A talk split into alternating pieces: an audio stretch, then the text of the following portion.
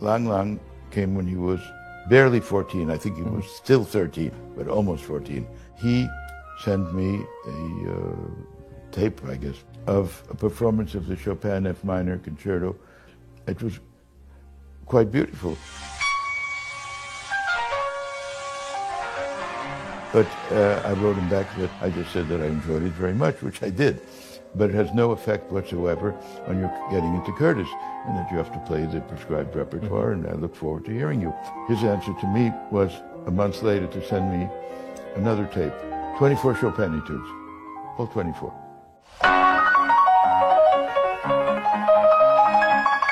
Age 13? Yeah, I mean, it's stupendous. Oh, in fact, that's the story about. I didn't say anything, and then he arrived with his father and enough baggage, I was told, that looked like he was planning to stay. there was no question about it. Okay, it's almost impossible to have all the piano faculty or violin or whatever it is. Uh, I mean, those who are not there uh, will simply get a, a tape. So Leon was supposed to phone me and let me know how he's voting. I was the director, and I he said, I'm almost finished. When I'll call you, in, you know, in an hour or, or two hours or whatever. And I said, Did you hear Lang Lang's? Said, Oh yeah, yeah, he's in. He's definitely in. I said, you, Did you hear the Chopin Etude, Opus 10 of 2? And he said, Well, I don't have to listen to it because he's in, as far as I'm concerned.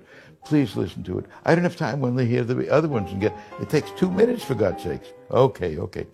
So about five minutes later, he called me and said, why do you do this to your friends?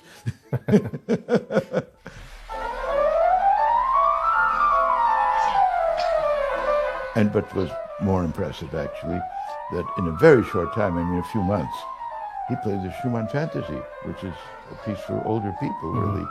It was gorgeous. It mm-hmm. was really terrific. Uh, Yuja came, she was an old lady, she was 15. Uh, there was a kid about that.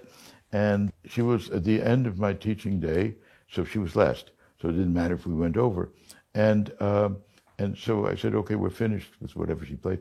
She said, you know, over the weekend I looked at something that I just played through for you, but I do need the music. Yeah. What is it? Elliott Carter Sonata.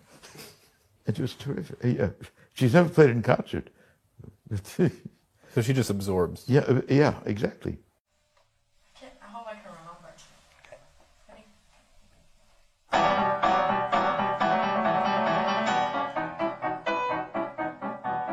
So you studied with some of the great pianists of the 20th century, and then you were the teacher of some of the great pianists of the 21st century.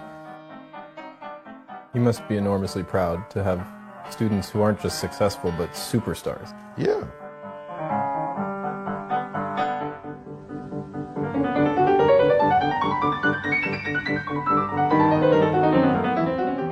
But teaching at Curtis makes it easier for that to happen because of the quality of the students. I still believe that you imparted some wisdom. I hope so, yeah.